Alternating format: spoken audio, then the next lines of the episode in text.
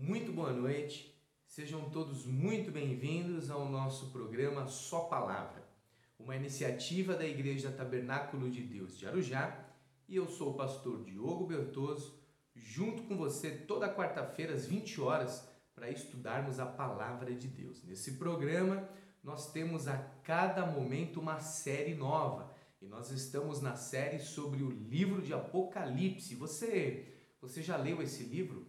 Você já estudou esse livro? Você já leu alguma coisa e não entendeu? Teve alguma dificuldade? Pois bem, toda quarta-feira às 20 horas nós estamos aqui para poder estudar um pouquinho mais da palavra do Senhor. Esse programa é para você, dependente da sua religião, vamos conhecer juntos mais da palavra de Deus. Amém? Nós estamos nas sete cartas, as sete cartas enviadas às sete igrejas, logo no começo do livro de Apocalipse. E hoje eu vou ter o prazer de estudar junto com você a carta enviada à igreja na cidade de Filadélfia. Olha, nós já passamos por Éfeso, por Esmirna, por Pérgamo, por Tiatira, por Sardes e hoje nós vamos na sexta carta, a sexta igreja, Filadélfia vem aí e estamos caminhando para o final dessa nossa série. Você tem gostado? Você tem curtido? Você tem acompanhado? Seria muito bom que você pudesse aí nos dar o teu feedback, nos dar aí a tua direção, fazer os teus comentários, a tua sugestão.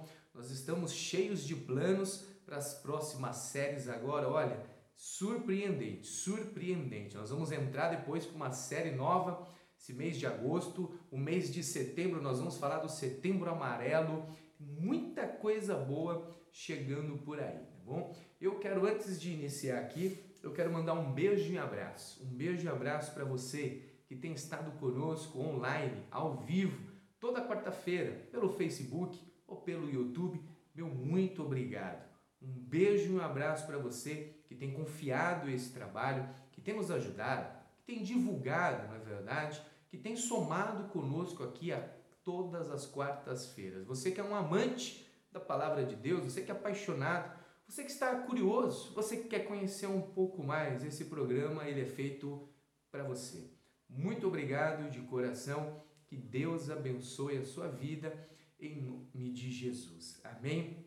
Nós já vamos começar, por isso então pegue a sua Bíblia, abra comigo no livro de Apocalipse, nós estamos no capítulo 3, no versículo de número 7. Eu vou te dar um minutinho para você pegar a sua Bíblia, para você pegar a sua caneca junto comigo, com um chá, com um café nesse friozinho, seu papel, a sua caneta, se acomodar no seu ambiente melhor para estudo, porque nós já vamos começar. E também gostaria de te pedir um favor, uma gentileza de nesse momento compartilhar com as pessoas que vieram no teu coração. Você que está no Facebook, você pode criar uma sala de vídeo, convidar as pessoas para participar com você desse momento. Você que está aí no YouTube, nos ajude a fortalecer o canal, se inscreva, ative o sininho de notificação e compartilhe o link.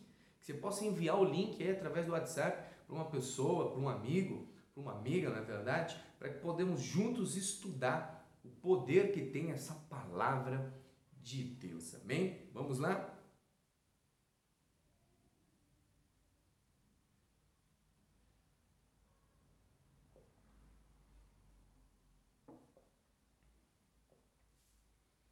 Olha, nós estamos no livro de Apocalipse, capítulo de número 3, versículo de número 7, nessa série extraordinária. Você tem gostado da série? Você tem curtido, tem acompanhado essa série extraordinária? onde a gente tem estudado cada carta enviada a cada igreja. São sete cartas, são sete igrejas. Logo que João foi exilado, né, preso na ilha de Pátimo, sem nada, sem ninguém, Jesus lhe apareceu numa visão gloriosa, num corpo ressurreto. E Jesus foi falando com ele a respeito dessas cartas, e João foi escrevendo, imagina a revelação. E João foi escrevendo essas sete cartas para sete igrejas, para os sete anjos desta igrejas, e hoje nós estamos aqui estudando essas cartas, estudando essas igrejas e o que nós podemos aprender como aplicação pessoal para as nossas vidas. Olha, essa carta de hoje muito me chamou a atenção. Montei aqui um estudo para nós porque é algo que nós temos vivido e temos visto. Nós estamos em Apocalipse, capítulo de número 3, versículo de número 7. Nós estamos hoje na sexta carta à igreja de Filadélfia. Filadélfia. Nós já passamos por Éfeso, nós já passamos por Esmirna, por Pérgamo, Tiatira, Sardes. Hoje é Filadélfia e quarta-feira que vem a última, Laodiceia. Gente, Laodiceia vai dar o que falar. E você que tem acompanhado, você tem aí gostado de uma carta um pouco mais? Tem uma carta aí que você gostou mais, que você se enxergou mais? Sabe que cada carta dessa, na verdade, é um espelho para que a gente possa se examinar. Vamos com tudo? Vamos lá? Vamos juntos! Apocalipse, capítulo de número 3, versículo de número 7, está escrito assim: é a sexta carta à igreja Filadélfia. Vamos lá? Está escrito assim: olha. E o anjo da igreja que está em Filadélfia escreve: Isto diz o que é santo. E eu quero fazer algumas pausas aqui com você. Vamos lá? Ele está dizendo que é o anjo da igreja que está em Filadélfia. É o anjo da igreja que está em Filadélfia. Filadélfia era entre as sete cidades a cidade mais jovem, a cidade assim que foi a mais nova construída, não é? A mais jovem de todas. Filadélfia também era considerado naquela época uma pequena Atenas, porque na verdade Filadélfia foi construída com o intuito de ser uma porta aberta para a cultura grega na Ásia. Então essa era a Filadélfia. O propósito da sua construção era ser uma porta aberta para a cultura grega na Ásia. Já vista também que era uma cidade que foi considerada pequena Atenas por tantos templos que tinha dedicado a tantos deuses. Se você não sabe da história, Atenas, a cidade mesmo de Atenas, tinha mais de 30 mil deuses atenienses, onde eram adorados. Era um deus para cada situação que as pessoas precisavam. E exatamente isso está acontecendo em Filadélfia. Veja, uma porta para a cultura grega na Ásia e também por ter muitos templos dedicados a muitos deuses. Preste atenção, vamos seguir. E ele começa dizendo: Ao anjo da igreja que está em Filadélfia, escreve: Isto diz o que é santo, o que é verdadeiro e Jesus começa a se identificar nesta carta com aquele que é santo e aquele que é verdadeiro. Você percebeu? Hoje eu vou fazendo umas pausas aqui para chamar a sua atenção. Ele diz assim: aquele que é santo, aquele que é verdadeiro. Só Cristo é o Deus confiável, é o Deus real. De todos esses outros centenas de divindades que tinham, só Jesus podia reivindicar o título de verdadeiro Deus. Ele está dizendo, é santo e é verdadeiro. Ele não é uma cópia, ele não é mais um Deus, ele é o Senhor dos senhores. Amém? É por isso que Jesus já começa a se identificar dessa maneira para essa igreja, dizendo: Eu sou santo, eu sou verdadeiro. Eu não sou igual a essas cópias de deuses, não. Eu sou o Deus real em que você pode confiar a sua vida. Ele continua: é santo, é verdadeiro, tem a chave de Davi, o que abre e ninguém fecha, e fecha e ninguém abre. Eu sei as tuas obras, porque é um Deus que conhece a vida. E eis que diante de ti pus uma porta aberta. Preste atenção. Ninguém pode ficar fechar. Tende pouca força. Guardaste a minha palavra e, e não negaste o meu nome. Veja, tendes pouca força. Jesus está dizendo que conhece aquelas obras, conhece aquela igreja, que guardou a sua palavra, mas tendes pouca força. Era uma igreja pequena em Filadélfia. E era uma igreja realmente de pouca força na cidade. Mas veja, a igreja de Sardes era uma igreja, e nós estudamos isso na última quarta, era uma igreja que tinha fama, que tinha nome, mas não tinha poder e não tinha vida. Na igreja de Filadélfia podia ser pequena. Jesus está dizendo, tem pouca força, mas é uma igreja que tem vida e que tem poder. Aleluia! Louvado seja o nome do Senhor. Deus usa as coisas fracas e pequenas deste mundo para envergonhar as coisas grandes e fortes. não é verdade? Olha aqui o que está acontecendo nessa igreja. O poder dela não vinha de dentro vinha de fora, o poder desta igreja vinha do alto, do Deus onipotente. Dele que emana todo o poder, dele emana o poder da vida e da morte. Ele abre a porta e ninguém pode fechar. Ele fecha e ninguém pode abrir. Ele continua, versículo de número 9. Eis que farei os das sinagogas de Satanás, os que dizem-se judeus e não são, mas mentem. Eis que eu darei, eu farei que venham e adorem prostrados aos teus pés e saibam que eu te amo. Jesus está dizendo que para a igreja que é perseguida e odiada pelo mundo, pelos judeus, Jesus está dizendo: Eu te amo, eu te amo, eu te amo. Quem sabe você está me vendo agora e tem sentido ausência de amor das pessoas, de coisas, de tudo que tem acontecido, você tem se sentido uma pessoa mal amada. Mas saiba, independente do que você está passando, Jesus te ama e te ama muito. O amor de Jesus por você é infinito, é poderoso, transborda, é o amor de Deus pela tua vida. E Jesus está dizendo nesse momento sobre os judeus que são sinagogas de Satanás. Os judeus naquela cidade, em Filadélfia, perseguiam os crentes da igreja. Eles entendiam que os crentes daquela igreja não eram descendentes de Abraão e por isso não tinha parte nas vossas heranças. Então não seriam salvos. E Jesus está dizendo pelo contrário. Esses judeus, eles vão ver o que eu vou fazer. Jesus está dizendo que não vai ser a igreja que vai se dobrar ao judaísmo, mas que vão ser esses judeus que vão reconhecer que Jesus Cristo é o Messias tão aguardado e tão esperado. Olha só, versículo 10. Como guardaste a palavra da minha paciência, também eu te guardarei da hora da tentação que há de vir sobre todo mundo para tentar os que habitam na terra. Olha que forte é isso que está acontecendo aqui. Jesus está dizendo que há uma hora da tentação e que essa hora virá sobre toda a terra. Você prestou atenção? E que esta hora virá. Só que aquele que guarda a minha palavra, Jesus está assumindo um compromisso com ele. Jesus está dizendo: se você guarda a minha palavra, eu também vou te guardar dessa hora da provação. Não é maravilhoso isso?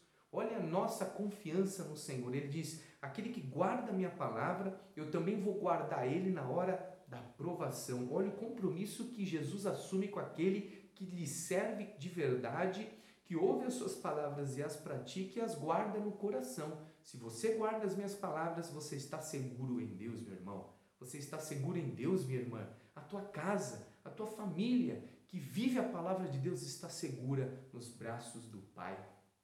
E ele segue aqui, versículo de número 11: Eis que venho sem demora, guarda o que tens, para que ninguém tome a tua coroa. E ao que vencer, o farei coluna no templo do meu Deus, e dele nunca sairá. E escreverei sobre ele o nome do meu Deus, o nome da cidade do meu Deus, a nova Jerusalém que desce do céu meu Deus e também o meu novo nome. Quem tem ouvidos, ouça o que o Espírito diz às igrejas. Olha que importante que Jesus está fazendo aqui. Jesus está pegando um gancho cultural daquela igreja para poder falar a respeito do novo nome, o nome do meu Deus que estará gravado em cada um de nós. Eu vou te explicar. Filadélfia era uma cidade onde se tinha muito tremores e terremotos naquela terra. Já não é a primeira vez aquela cidade tinha sido reconstruída. O mesmo terremoto que devastou Sardes quase também acabou com Filadélfia. Mas veja você, Jesus está usando esse momento. A cidade de Filadélfia, quando foi reconstruída, ela teve um novo nome chamado Neocesareia, em homenagem a César que a tinha reconstruído. Logo depois, também, Vespasiano mudou o nome dela e colocou o nome dela de Flávia, em apelido ao novo imperador que era Flávio. Veja, os habitantes de Filadélfia sabiam exatamente a importância que tinha o nome, porque o nome era uma dedicação à reconstrução da vida naquele lugar. E o que Jesus está dizendo é: vocês que me servem e são fiéis nesta igreja em Filadélfia, vocês terão o nome do novo Deus, o nome do Deus Todo-Poderoso em vocês. Vocês não vão ter o nome de César, vocês não vão ter o nome de Flávio, vocês vão ter nome de imperador, vocês vão ter o nome novo, um novo nome, o nome do nosso Deus em vocês. Aleluia! É isso que Jesus está dizendo para essas pessoas da igreja de Filadélfia. Amém?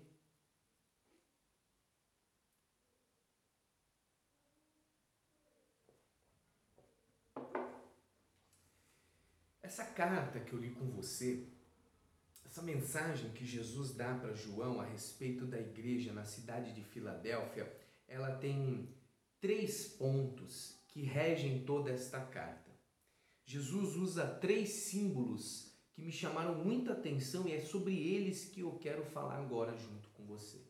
Jesus fala de três símbolos e eu quero falar eles com você agora. Primeiro, você prestou atenção? Jesus fala de uma porta aberta que ninguém pode fechar. Você prestou atenção? Segundo, Jesus fala da chave de Davi. Terceiro, Jesus fala de uma coluna no seu santuário. Vamos lá? Primeiro, uma porta aberta em que ninguém pode fechar. Segundo, ele fala da chave de Davi. Terceiro, ele fala de uma coluna no santuário de.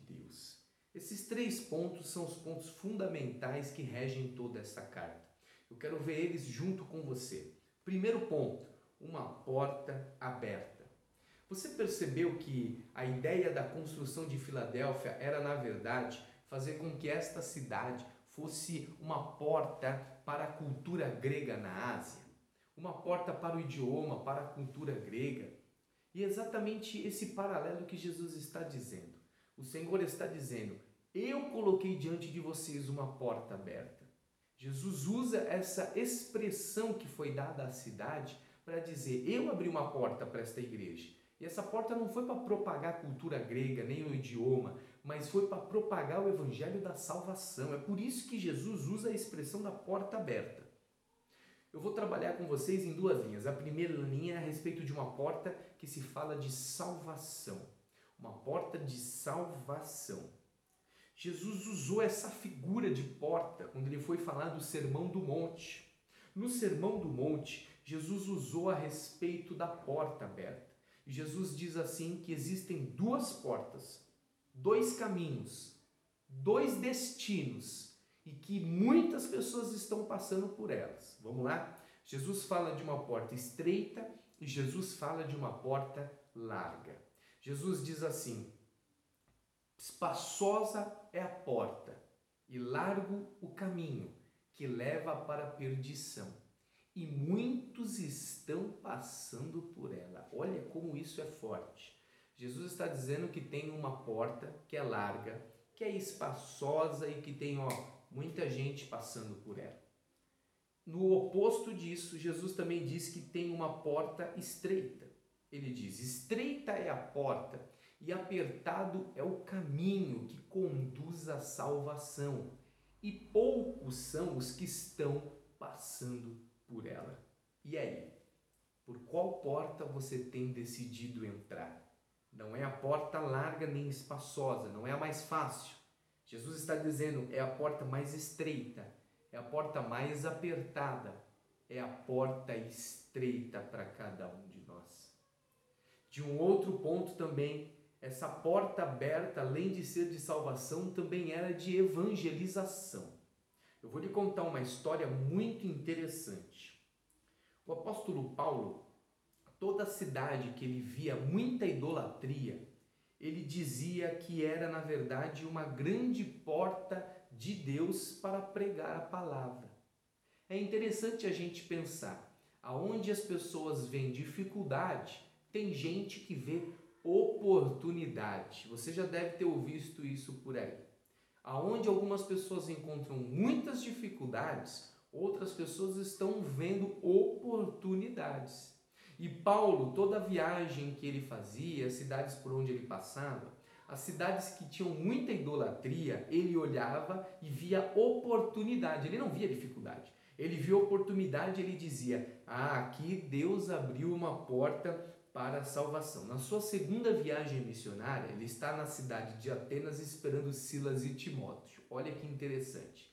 Então ele está na cidade de Atenas, ele está esperando Silas e Timóteo, e agora o coração dele é tomado de uma profunda comoção por aquela cidade. Ele é tomado por um profundo amor por aquela cidade, ser tão idólatra e não conhecer o Deus verdadeiro. Enquanto espera, Paulo começa agora a discutir com os religiosos de Atenas. Olha que interessante. E ele vai discutindo com os judeus, com os filósofos, com os religiosos, até que essa turma leva ele a um lugar chamado Aerópago.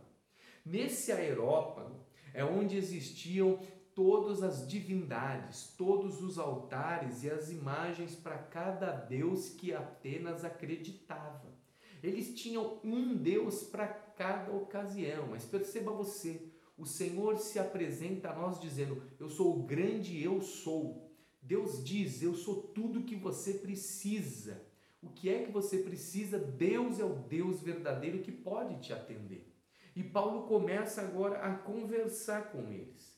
Mas Paulo é alguém de visão e ele vai observando cada altar daquele lugar no Aerópago onde ele estava. E ele percebeu que tinha um altar que estava escrito assim: Esse altar é ao Deus desconhecido. Veja só, esse altar é o altar para o Deus desconhecido. Então, Paulo, com muita sabedoria, ele vai de encontro a esse altar e ele vai mostrar para aqueles religiosos que ele conversava que o Deus que ele está pregando e que todos esses religiosos queriam saber qual é o Deus, mostra-nos para nós aqui qual desse Deus que está aqui nos altares que nós temos. Paulo vai dizer: não é nenhum deles, é esse Deus desconhecido. Vocês ainda não conhecem o Deus que eu conheço e esse Deus que eu quero te apresentar. E é esse Deus que está aqui neste altar escrito Deus desconhecido, que é o Deus que vocês ainda não conhecem. E é esse Deus que ainda não foi honrado que eu quero agora apresentar para vocês, que vocês comecem a honrá-lo e adorá-lo. E esse Deus, ele quer exclusividade. Veja, nós não somos os únicos. Deus quer alcançar a todos. Deus quer chegar em todas as casas. Deus quer chegar em todos os lares. Deus ele quer alcançar a todas as pessoas. Este Deus não é o meu Deus somente, é o meu Deus e é o teu Deus, mas nós somos exclusivos deste Deus. Esse Deus não é só meu, não é só minha exclusividade, mas esse Deus também faz com que eu seja exclusivo dele, seja somente dele, e entregue a minha vida nas mãos dele. Para Atenas, Paulo disse que era o Deus desconhecido e que eles deveriam agora começar a conhecer. Eu falei com você sobre três pontos. A porta que Jesus abre, que ninguém pode fechar, uma porta aberta que ninguém pode fechar. A chave de Davi e a coluna no santuário de Deus. Agora nós vamos falar da chave de Davi.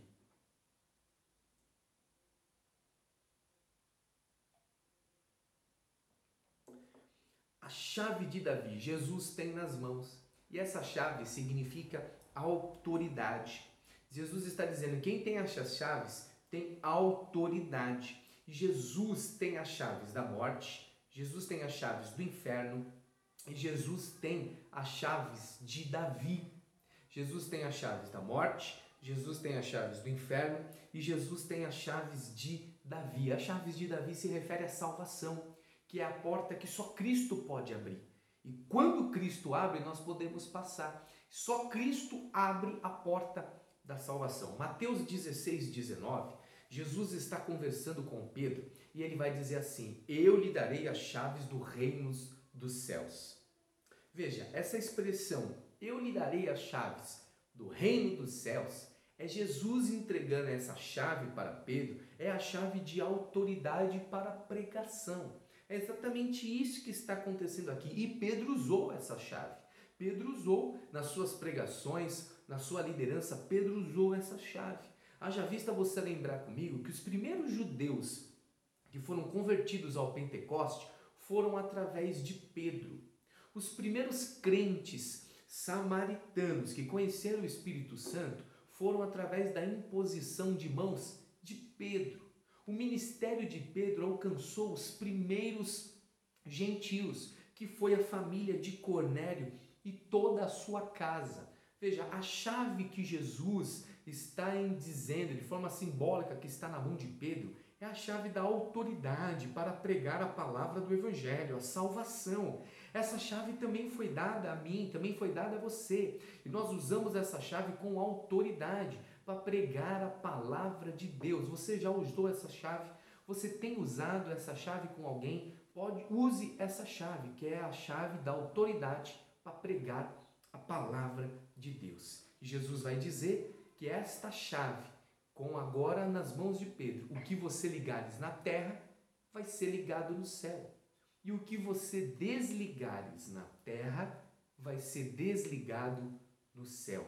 Jesus está nos dando autoridade, autoridade para falar, autoridade para exercer aquilo qual nós fomos chamados, autoridade para que a gente possa vencer as barreiras que nós temos. Jesus é o Deus que nos dá autoridade para cumprir a nossa missão. Terceiro e último, eu falei com você sobre uma coluna, a coluna no santuário de Deus. Veja, é uma coluna inabalável, uma coluna inabalável. Eu comentei com você que Filadélfia era uma cidade dos terremotos. Essa cidade foi castigada várias vezes por terremotos, por tremores de terra. As pessoas viviam assustadas de morar lá. Era muita instabilidade, nunca se sabia quando ia ter um terremoto, o que ia acontecer. E então, Jesus vai usar essa questão do terremoto, das cidades, da instabilidade para dizer: olha, ao que vencer, eu farei dele uma coluna inabalável no santuário de Deus. Vai ser uma coluna que não vai se abalar com os terremotos da vida. Aqui nesta terra, os terremotos e os tremores podem até às vezes vir a nós, mas no santuário de Deus, você e eu seremos uma coluna que jamais será abalada. Nós seremos uma coluna firme e sólida e jamais, jamais seremos abalados. Jesus vai dizer assim: Eu venho sem demora só mais um pouco e vai chegar a recompensa. Esse Deus, ele nos anima a confiarmos nele e a fazermos dele a nossa segurança. Olha, eu não sei o que você tem enfrentado, eu não sei o que você tem passado, mas este Deus, este nosso Senhor, ele é poderoso. Você pode confiar nele. Você pode fazer dele a sua segurança. E você saiba, ele vem e vem sem demora. Essa é uma promessa para mim e para você. Espere mais um pouquinho. Aguente firme só mais um pouquinho. Continue só mais um pouquinho e você vai ver. Ele está vindo e ele vem sem demora. Vai valer a pena. Nós que passamos muitas vezes esses momentos de terremoto da vida, seremos como colunas inabaladas na presença do Altíssimo, colunas firmes. É isso que Deus vai fazer de você. Você pode aqui estar com a gente agora e você ser uma coluna, uma coluna dentro da sua casa, uma coluna na sua igreja, uma coluna onde você está. Seja você uma coluna, uma coluna firmada por Deus, uma coluna fortalecida pelo Senhor. O Senhor é o Deus que está vindo ao seu encontro. Ele vem sem demora. Confia nele e ele vem ao seu favor. Amém, amém e amém. Olha, feche os teus olhos. Quero orar por você. Eu quero orar por você que tem sentido os terremotos da vida. Eu quero orar por você que tem enfrentado os momentos de tremor. Eu quero orar por você agora que tem passado por esses momentos aqui na terra. Eu quero orar por você em nome de Jesus. Feche os teus olhos. Amado e eterno Deus, nós estamos aqui, Senhor, nessa noite poderosa, nesse encontro que nós marcamos com o Senhor e eu quero, meu Deus, te agradecer por essa oportunidade de falar da tua palavra. Eu quero te agradecer, Senhor, por essa oportunidade de estudar a respeito da tua palavra. Eu quero te louvar, Senhor, te glorificar, porque eu sinto a tua presença aqui. Senhor, eu intercedo agora por este homem, por esta mulher, por esse jovem, por essa pessoa, Senhor, que está junto conosco nesse momento. Eu intercedo pela vida dela e te peço, meu Deus, em nome de Jesus, entra com pressa e com poder. Senhor, faz dela uma coluna nesse lugar que ela está. Faz dela uma coluna, Senhor, inabalável, inatingível. Fortalece essa pessoa, Senhor. Fortalece a vida espiritual dela.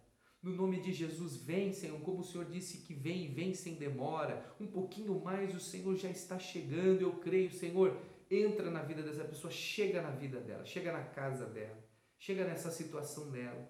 Vem, Senhor, e sem demora. Entra, Senhor, e muda essa pessoa, Pai, muda essa história, muda essa vida. Em nome de Jesus, Senhor, que ao findar deste programa, cada um de nós possamos ser uma coluna inabalável na tua presença, que a tua palavra venha nos preencher, que a tua palavra venha estar, ó Pai, junto conosco e que nós possamos nos manter firmes e fiéis em nome de Jesus. Amém e amém. Graças a Deus, que bênção!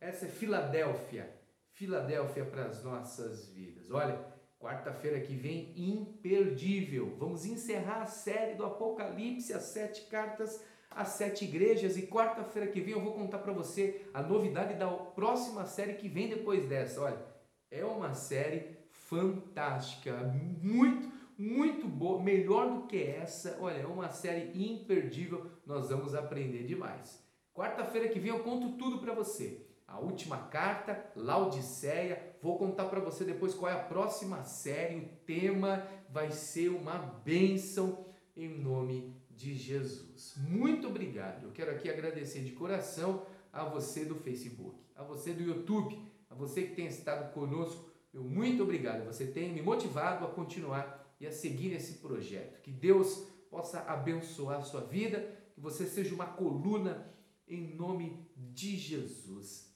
Amém? Eu vou ficando por aqui, você vai ficando por aí, mas o Senhor, o nosso Deus, Ele que vai nos dar um nome do nosso Deus em nós, Ele está conosco. Esse é o Senhor que abre porta e que ninguém fecha. Olha, que Deus abra uma porta grande para você que ninguém pode fechar. Ele que tem a chave de Davi, que ele te dê autoridade. Ele que vai nos fazer uma coluna no seu santuário, que ele nos fortaleça para que você seja uma coluna em nome de Jesus. Um beijo no coração.